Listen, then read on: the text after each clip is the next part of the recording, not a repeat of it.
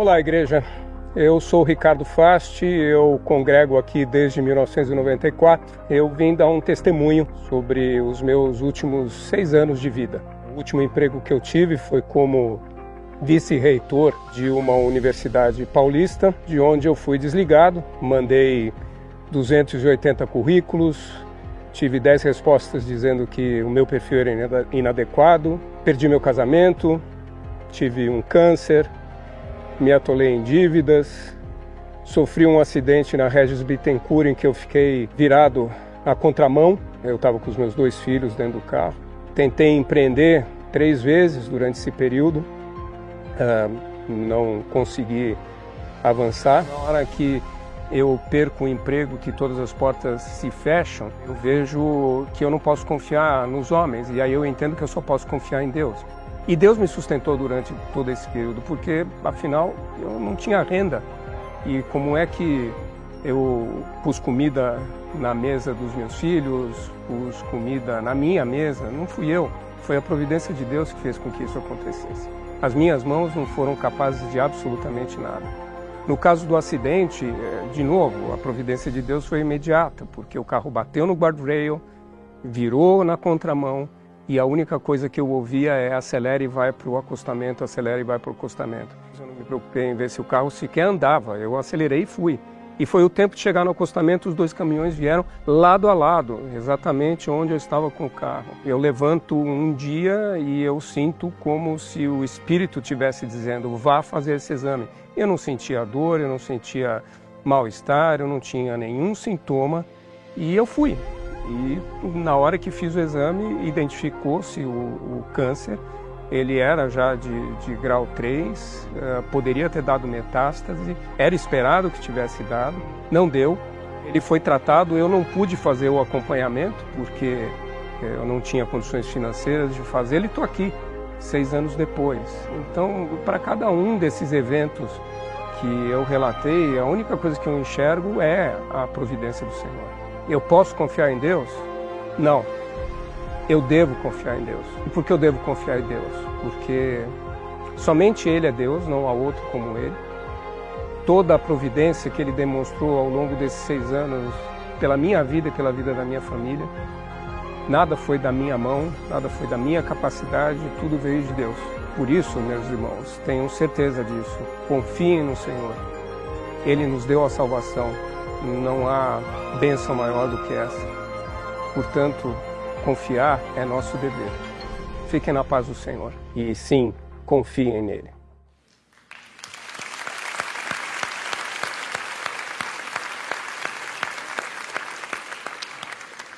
Graça e paz. E hoje eu vou explicar o significado de graça e paz. É, hoje temos o desafio de estudar um dos capítulos desta extraordinária carta de Paulo aos Efésios. E ela abre com a saudação de Paulo e termina também com a saudação final, graça e paz. E a graça tem a ver com as bênçãos que recebemos das mãos de Deus, bênçãos que nós não merecemos, mas que Deus nos é, concede e derrama sobre nós. E paz, paz tem a ver com é, esse sentimento, tem a ver com esse ambiente, esse bem-estar que vem da presença do Espírito Santo, que nos traz renovação, conforto que nos traz ânimo e esperança. Então, graça e paz, graça e paz em Cristo Jesus, porque Ele é quem nos dá essa possibilidade de experimentarmos verdadeiramente a Sua graça e a Sua paz. Nós ouvimos o testemunho do Ricardo, Talvez você não saiba, mas ele foi o nosso ministro no musical de Natal.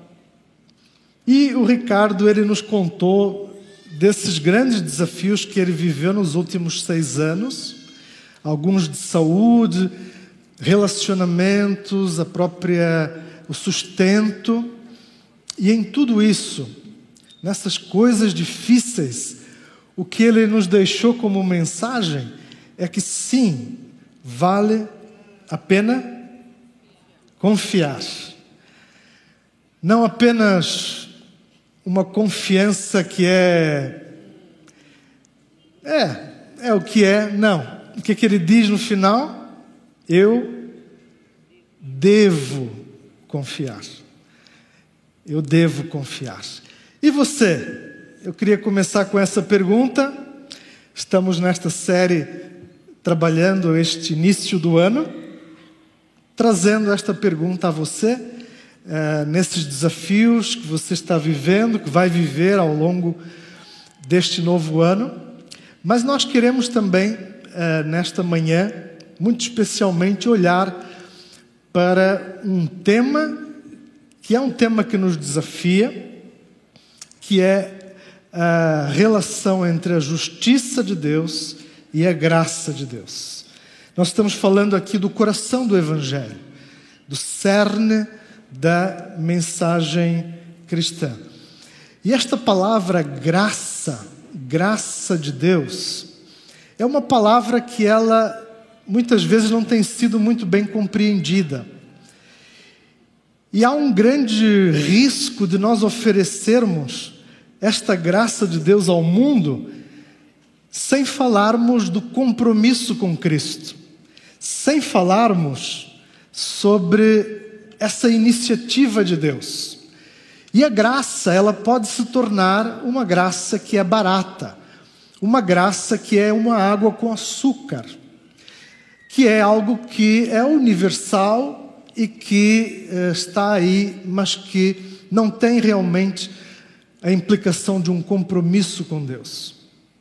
Por outro lado, o outro lado da moeda, muitos de nós crescemos num ambiente em que o legalismo, em que o fazer coisas para Deus, o trazer eh, da nossa iniciativa eh, os nossos recursos espirituais era as boas obras, isso era é, ensinado como se fosse a nossa resposta de obediência, só que trazendo uma religiosidade que não é o que o Evangelho realmente nos ensina. Então, qual o equilíbrio entre o legalismo, por um lado, e essa ênfase numas obras que nos ajudam a conquistar alguma coisa numa barganha com Deus, e este conceito da graça, mas que é uma graça que implica num compromisso com Cristo. Então é sobre isso que nós vamos conversar hoje e abrir então esta monumental carta aos Efésios para descobrir lá no capítulo 2 por que que os reformadores protestantes, começando por Lutero, encontraram neste capítulo algumas das grandes respostas para o problema do pecado do homem. Como pode o homem ser salvo? Como podemos ser salvos por Deus? E junto com o capítulo 3 de Romanos, vamos fazer uma tabelinha aqui, eh, nós vamos descobrir então algumas destas implicações para nos ajudar a compreender a justiça de Deus e a graça que vem a nós através do Senhor Jesus. Então, abra comigo a sua Bíblia, lá no, na carta de Paulo aos Efésios, no capítulo 2, eu vou ler na nova versão transformadora, NVT, o texto que diz assim: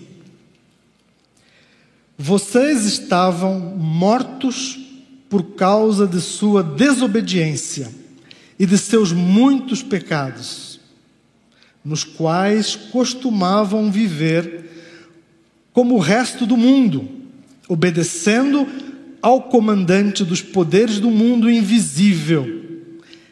Ele é o espírito que opera no coração dos que se recusam a obedecer. Todos nós vivíamos desse modo, seguindo os desejos ardentes e as inclinações de nossa natureza humana. Éramos, por natureza, merecedores da ira, como os demais. Até aqui, esta primeira parte da nossa leitura, nós vamos ler e trabalhar o texto até ao verso 10, mas num esboço para nos situarmos, estes primeiros três versículos falam então sobre a condição em que nós nos encontrávamos, os Efésios, o próprio Paulo e nós, seres humanos criados por Deus, pecadores, essa nossa condição, o estado em que nós estávamos, dos versos 4 ao verso 6, nós encontramos como Deus intervém e através da pregação ele reverte este estado tenebroso através das ações de Deus na história humana, ele reverte esse destino e essa condição nossa, esse estado tenebroso. No verso 7, nós vamos encontrar qual o propósito em Deus ter feito tudo isso. E, finalmente, nos versos 8 a 10, nós temos três conclusões que Paulo então nos traz para compreendermos a graça de Deus em ação.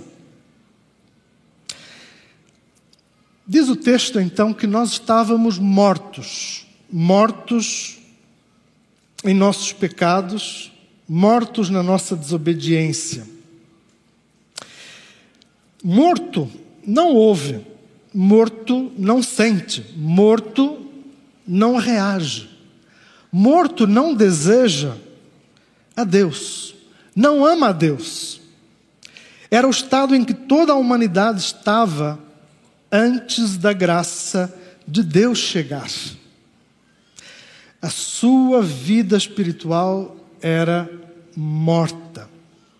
Então, a condição da humanidade, e aqui, para compreendermos o processo da salvação, esse plano de Deus e da sua graça, nós precisamos começar aqui, olhando para dentro de nós mesmos, olhando para essa nossa condição longe de Deus, a, a condição em que o pecado nos limitava nas nossas escolhas, seguindo, como diz o texto, o Senhor deste mundo, seguindo o espírito da, da maldade e da desobediência, que conduz as pessoas como um gado um gado que simplesmente se limita a seguir as inclinações da natureza humana e também desses poderes malignos. Então era essa a condição em que nós nos encontrávamos. E por que que Paulo dá ênfase ao pecado? Dá ênfase à desobediência humana, ao coração humano longe de Deus. Porque só Deus, na sua iniciativa, poderia trazer a solução, a resposta para este que é o maior problema do ser humano. Como ser salvo do pecado? Como resolver a sua separação de Deus, que é santo, que é puro, perfeito, que não pode conviver com o pecado. E aqui Paulo começa então a nos explicar quais foram as implicações deste pecado na nossa vida. Eu gosto de pensar nos desenhos animados do Pernalonga, não sei se alguém aqui lembra desses desenhos animados bem primitivos, né? bem primários. E, em geral, há ali uma confusão dos personagens. Cai, e o que, acontece? Ele leva todos os outros com ele, por aí afora, e a bola de neve que se forma vira depois uma grande avalanche. E esse é bem o retrato do que o pecado gerou na humanidade, na história humana. É essa confusão dos personagens, um fazendo o outro cair, e as implicações disso nas formas mais grotescas da nossa história de guerras, de violência, de injustiças, de tudo aquilo que tem a ver com a consequência das pessoas viverem sem Deus e sem a sua graça. E aqui eu quero trazer um, um, um velho irmão, um irmão nosso, chamado Martinho Lutero. Martinho Lutero lutou com este conceito da justiça de Deus durante toda a sua vida. Ele era um frei alemão e que ah, sofria uma angústia terrível por se perceber pecador e por, ao fazer todas as penitências, ao tentar cumprir tudo aquilo que um religioso ah, deveria fazer para assim ter paz com Deus e ter ah, a salvação em Cristo, mas ele não encontrava paz. E os seus diários, os seus escritos revelam essa angústia, essa dor de Lutero. E um dia, há pouco mais de 500 anos atrás, ele se deparou com um versículo do primeiro capítulo de Romanos, verso 17, que diz que o justo viverá pela fé. E diz Lutero que no momento em que, depois de lutar tanto, de se debater tanto com a, a dificuldade de compreender a justiça de Deus, até que um dia eu captei a verdade de que a justiça de Deus é aquela justiça pela qual, mediante a graça e a pura misericórdia, Ele nos justifica pela fé. Daí por diante, senti-me renascer e atravessar os portais abertos do paraíso toda a Escritura ganhou um novo significado. No momento em que ele, iluminado pelo Espírito Santo, compreendeu a palavra de Deus. Tão simples, mas ao mesmo tempo tão profunda e que revolucionou a sua vida. Essa graça de Deus, pela fé, não são as coisas que nós fazemos, não são as nossas obras, não são as nossas barganhas, não é o que nós podemos contribuir em salvação. Nada dessas coisas são o Evangelho puro de Cristo. E sim, religião humana. E sim, tentativas humanas de ter protagonismo naquilo que só Deus pode fazer. E a partir desse dia, Lutero começou uma aventura extraordinária.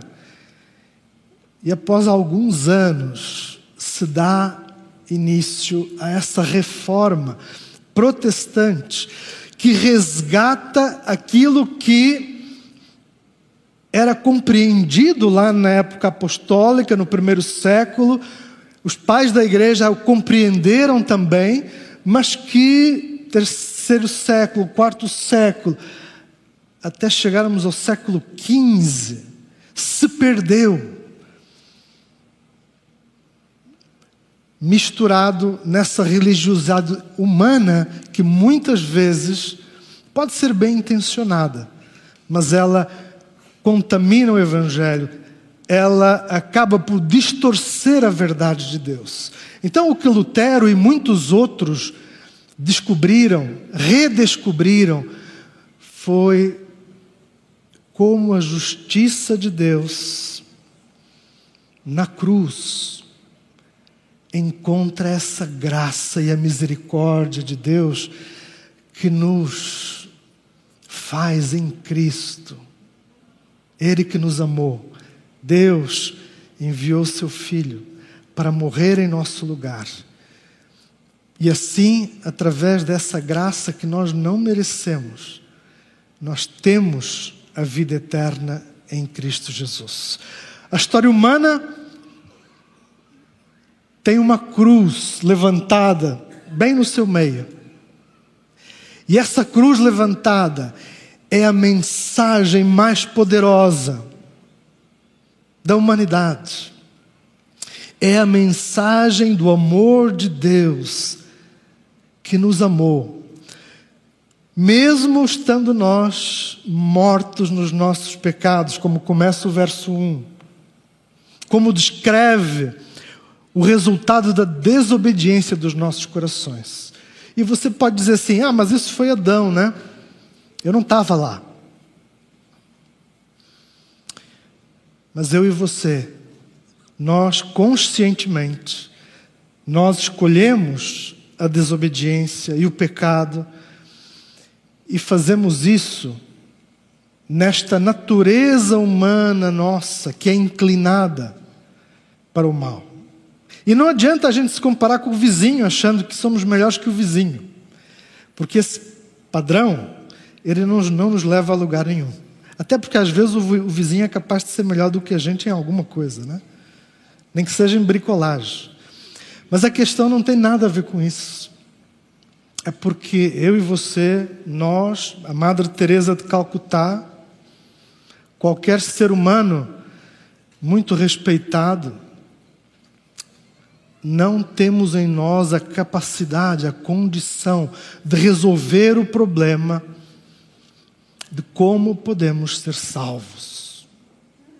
E o que o texto deixa muito claro é que é iniciativa de Deus, é o mover de Deus em nossa direção. É Ele que nos encontra, é Ele que nos chama à fé.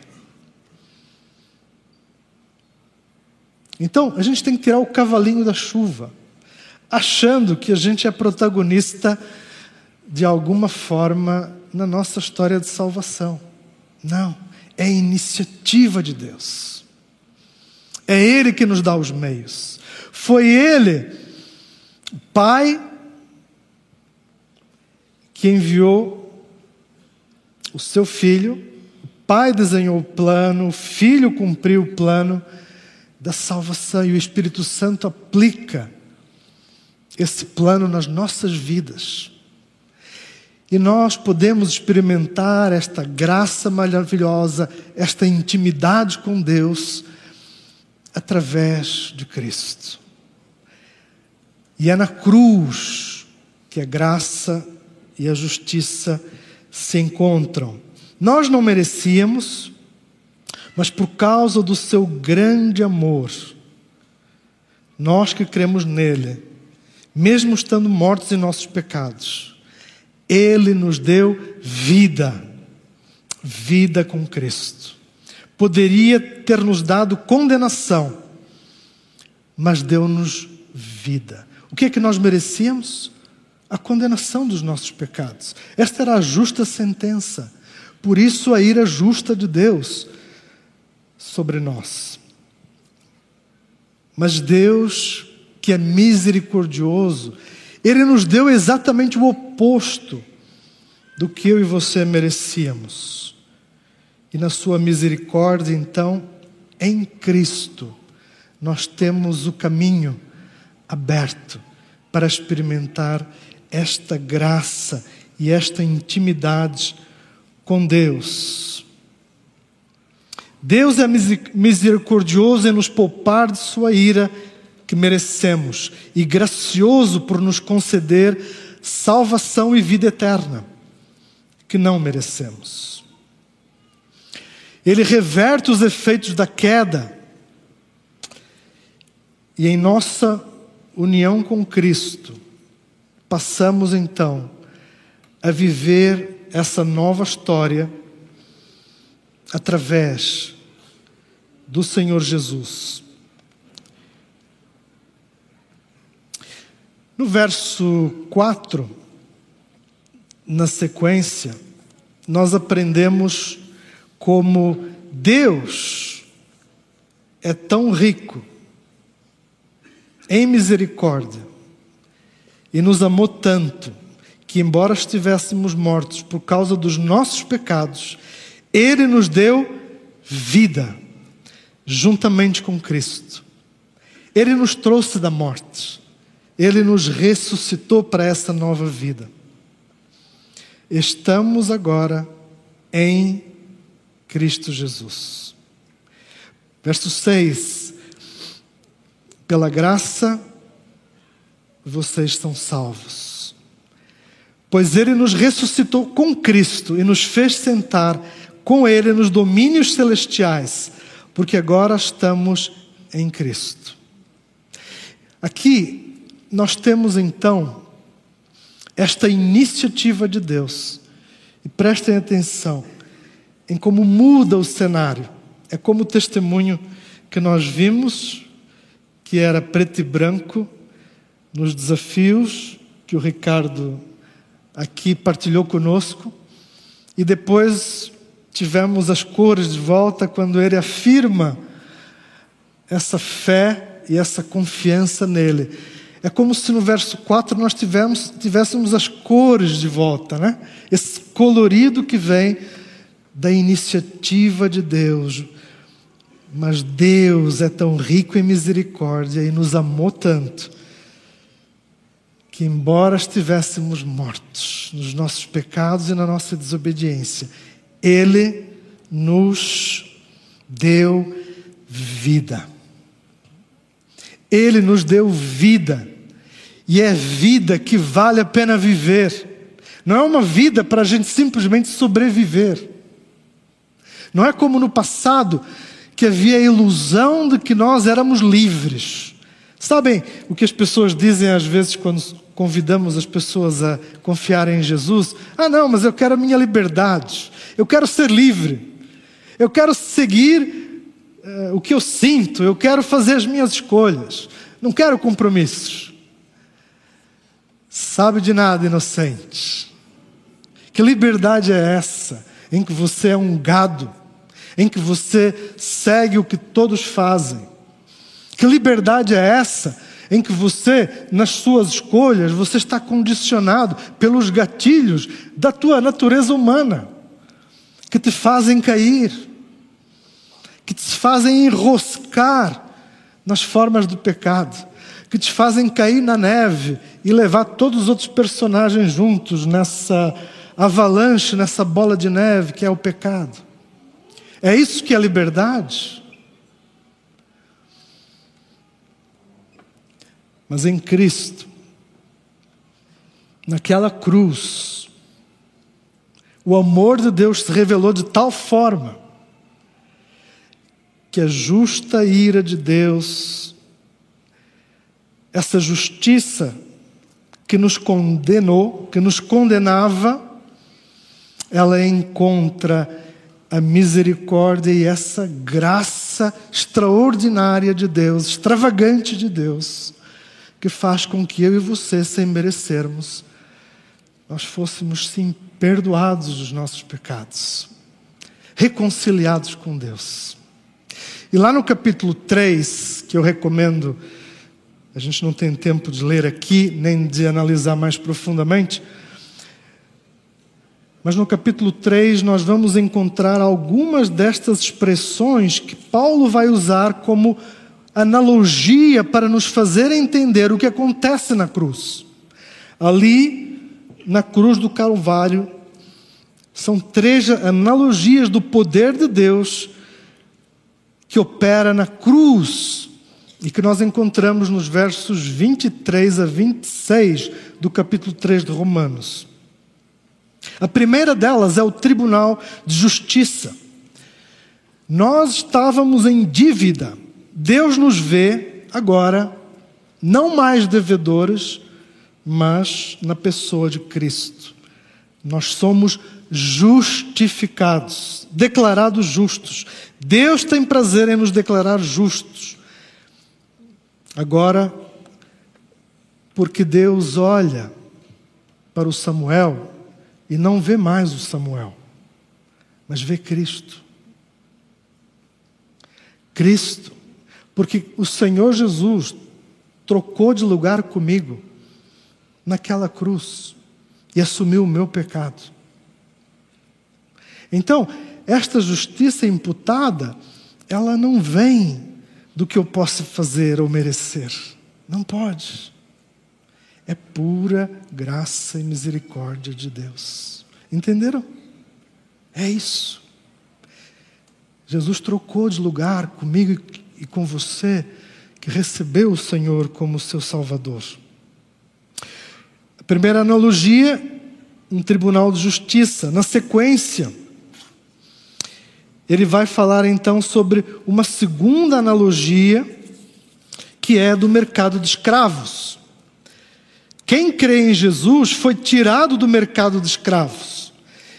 E no tempo de Paulo, em Éfeso também, uma das a segunda maior cidade do império, o, o comércio de escravos era muito forte. E os escravos eram trazidos de todo o império e eram vendidos como animais. Eram vendidos, leiloados em praça pública como animais. E a figura que Paulo vai usar é a figura do escravo que foi resgatado. Alguém pagou o preço pela vida daquela pessoa que era considerada como sem valor. É assim que Satanás, o mal, é assim que o mundo das trevas encara o ser humano. Assim. Mas Deus olhou para nós com este amor este amor maravilhoso. E Ele nos resgatou e pagou esse preço, nos tirando dessa condição em que nós estávamos. Então, esta uh, segunda analogia, ela nos mostra que fomos comprados e agora pertencemos a Ele, somos dele. Isto é, a redenção a redenção que nós temos em Cristo. E a terceira analogia, a terceira comparação é do templo. E este aqui nós estamos mais familiarizados até quando falamos sobre a salvação. A ideia do sacrifício de sangue. Deus se satisfaz a si mesmo na cruz de Cristo.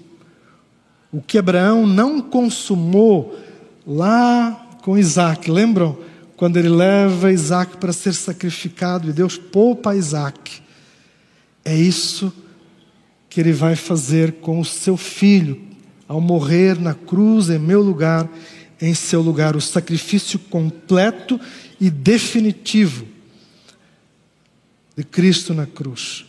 Isto é a redenção. Fomos redimidos, a ira foi removida de sobre nós.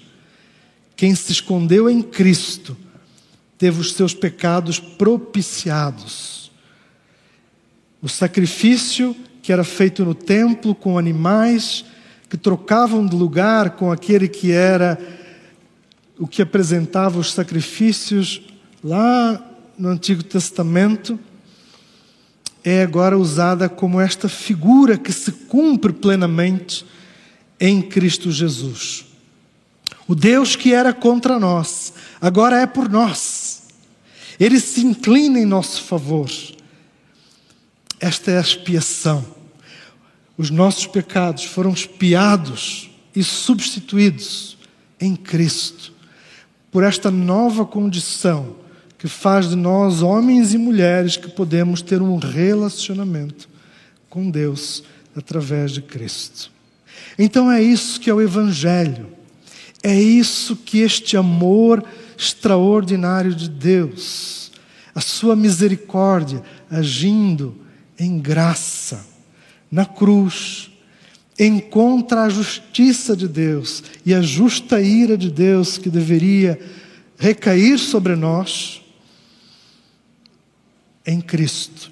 eu e você, hoje podemos experimentar a verdadeira vida, porque fomos vivificados, ressuscitados com Cristo, como diz o texto da palavra de Deus. É pela graça que vocês são salvos.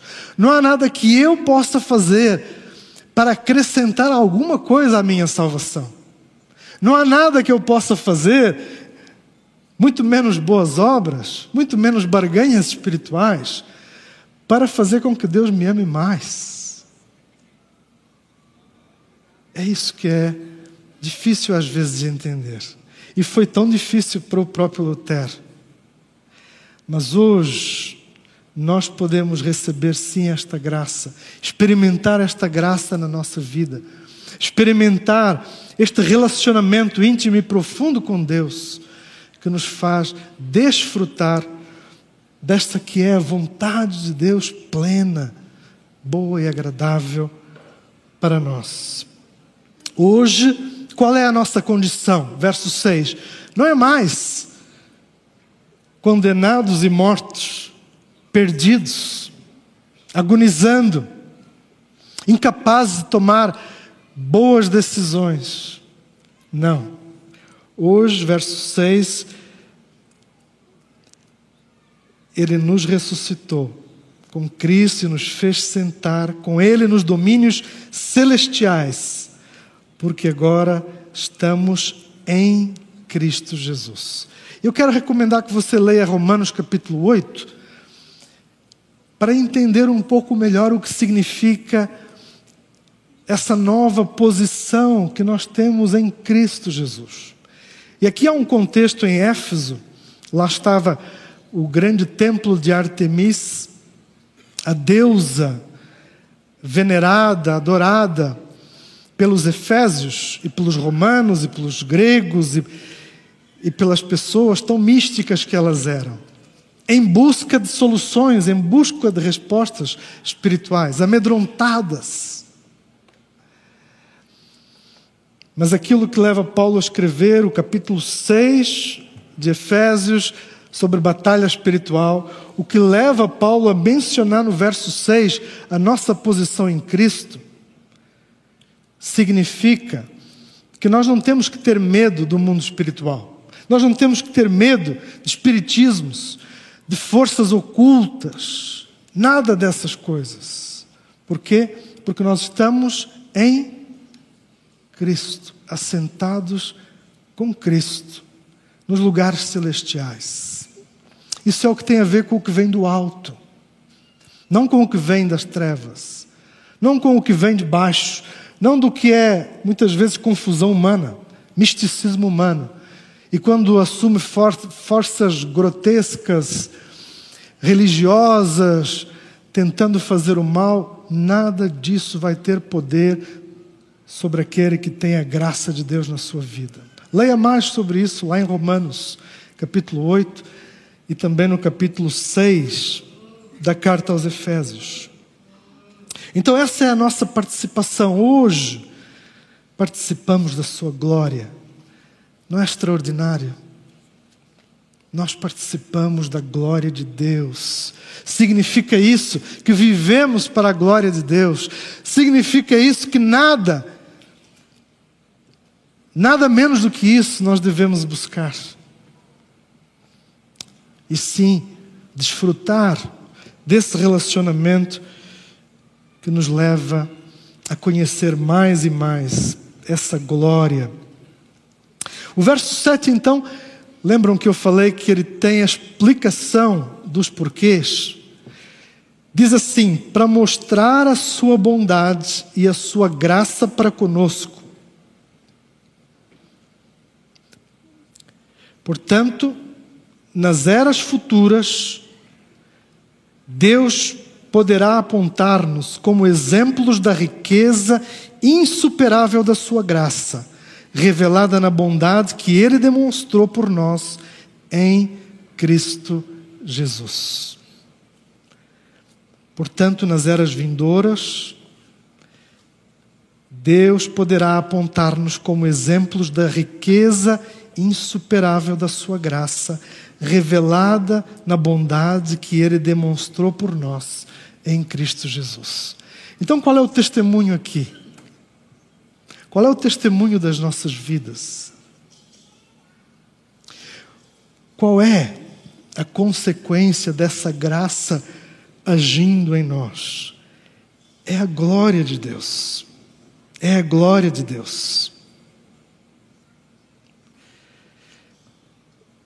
O plano de redenção é desvendado, encontra aqui o seu clímax. É por isso que Deus criou o mundo, criou o homem, permitiu a entrada do pecado no mundo,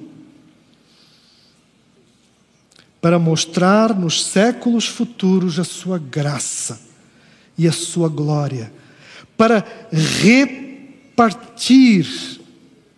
a sua vida conosco, para repartir esse amor e essa graça com cada um de nós que não merecíamos.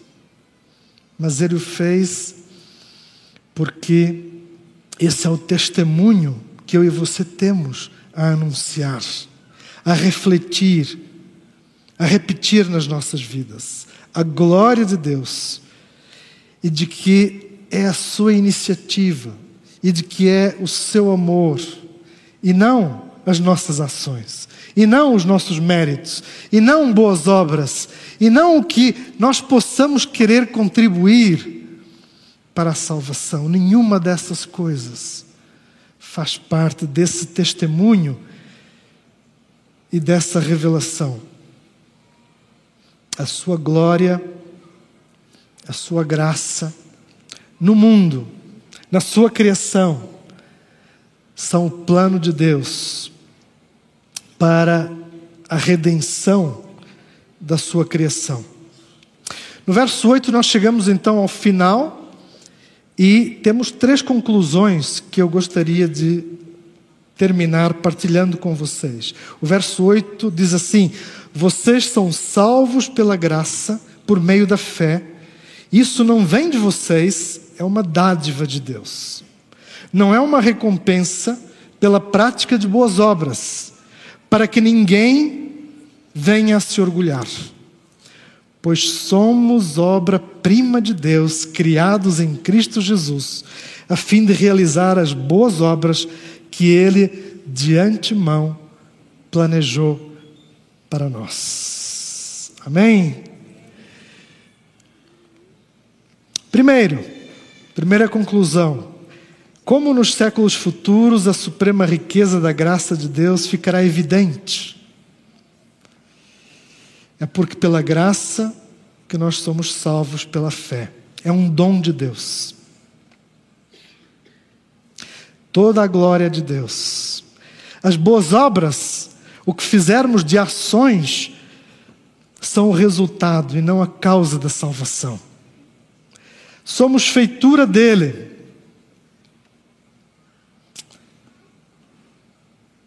Esta é a outra conclusão. Quando Deus muda o nosso coração, Ele nos faz viver em gratidão. E por amor, sim, nós respondemos. Por amor, nós agimos. Por amor, nós compreendemos. Não para barganhar, não para poder acrescentar alguma coisa, aquilo que só Deus poderia realmente concluir. Deus muda o nosso coração Ele nos faz viver então essa nova gratidão, agindo em ações que revelam essa transformação de Deus em nós. Porque a consequência dessa graça em nós deve ser essa santificação, esse amadurecimento espiritual, essa forma com que nós passamos a depender mais e mais de Deus, à medida que o conhecemos mais, que o amamos e desejamos então responder por amor com as ações de justiça. Não é das obras, não vem delas a salvação, para que ninguém se glorie, porque toda a glória é de Deus. Eu termino trazendo de volta aquela pergunta, né? E você? Qual é a sua decisão? Confiar? O Ricardo, ele nos diz que é dever, é dever nosso que compreendemos esta graça maravilhosa de Deus, é dever nosso confiar, confiar plenamente naquele que é o único que pode trazer as respostas humanas. O Ricardo falou que quando ele olhou para as pessoas, para os homens e tentou encontrar soluções, ele não achou nada. Mas foi, sim, a resposta de Deus, a provisão de Deus em cada uma dessas áreas. E é isso que eu quero também testemunhar e quero que você, juntamente comigo, afirme com fé, afirme,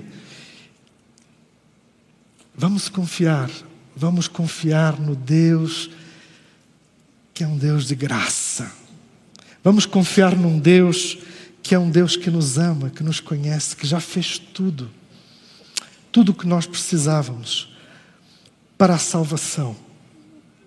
Mas é um Deus que quer continuar trabalhando nas nossas vidas através do Espírito Santo, no nosso crescimento, na nossa santificação, nesse florescer da nossa vida por amor, por gratidão a Deus por tudo que Ele é para nós.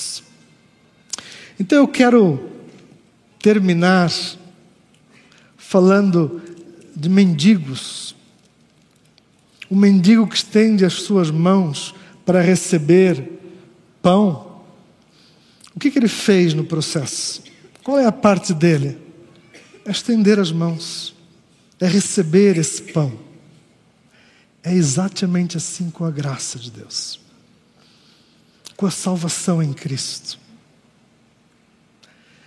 Vamos estender as nossas mãos para a graça de Deus. Há três coisas que eu gostaria de concluir.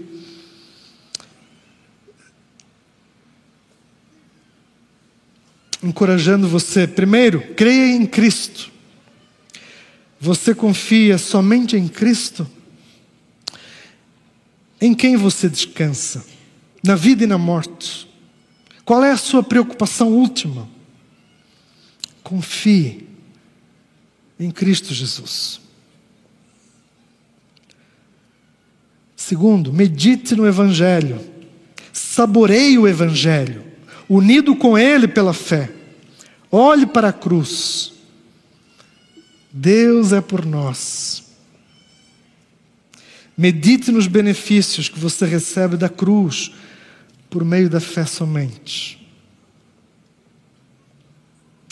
E por último, rejeite, repudie aquilo que não é Evangelho. Aquilo que não abençoa a sua vida, não perca tempo com isso.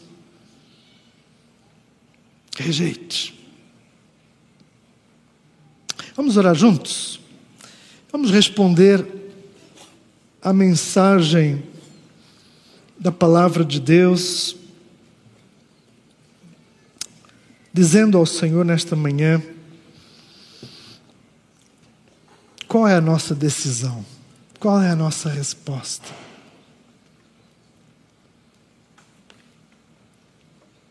Fale com Deus agora.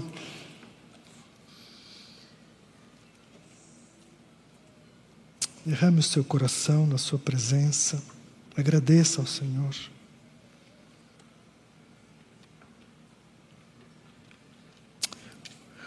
Paizinho, nós queremos dizer juntos ao Senhor que somos muito, muito agradecidos, profundamente agradecidos pela Sua graça maravilhosa, pela Sua misericórdia, pelo Evangelho que nos traz salvação, que nos traz essas boas notícias de que em Cristo Jesus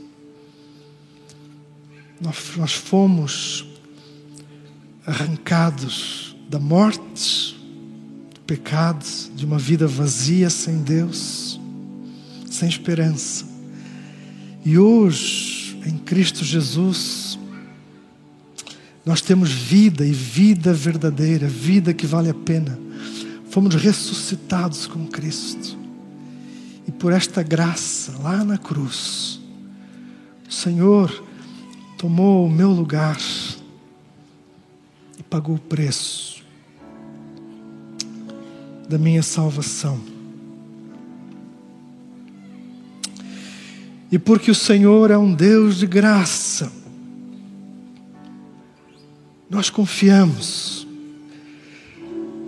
nós celebramos, nós adoramos e nós testemunhamos para mostrar nos séculos futuros a Sua graça e a Sua glória. Porque amamos o Senhor, nós oramos juntos e dizemos: Amém e Amém. Que Deus nos abençoe.